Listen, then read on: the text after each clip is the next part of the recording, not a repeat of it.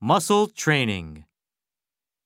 It's disappointing that your six months are up, Hiro. We're sad to see you go. Aye, likewise. I'm sad to leave you. I've had such a wonderful time. Hiro, we'll never forget you. How about we come visit you in Japan? Great! Anytime. Just let me know in advance. Does a couple of months work? We have some vacation time coming. Yeah, we're seriously thinking of visiting Japan for a couple of weeks this spring. Early May is a good time.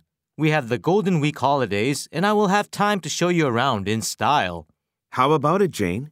Do we have a plan? You bet. I'm psyched.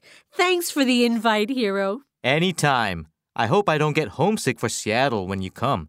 I've made so many wonderful memories here I will treasure forever. Oh, that's so sweet.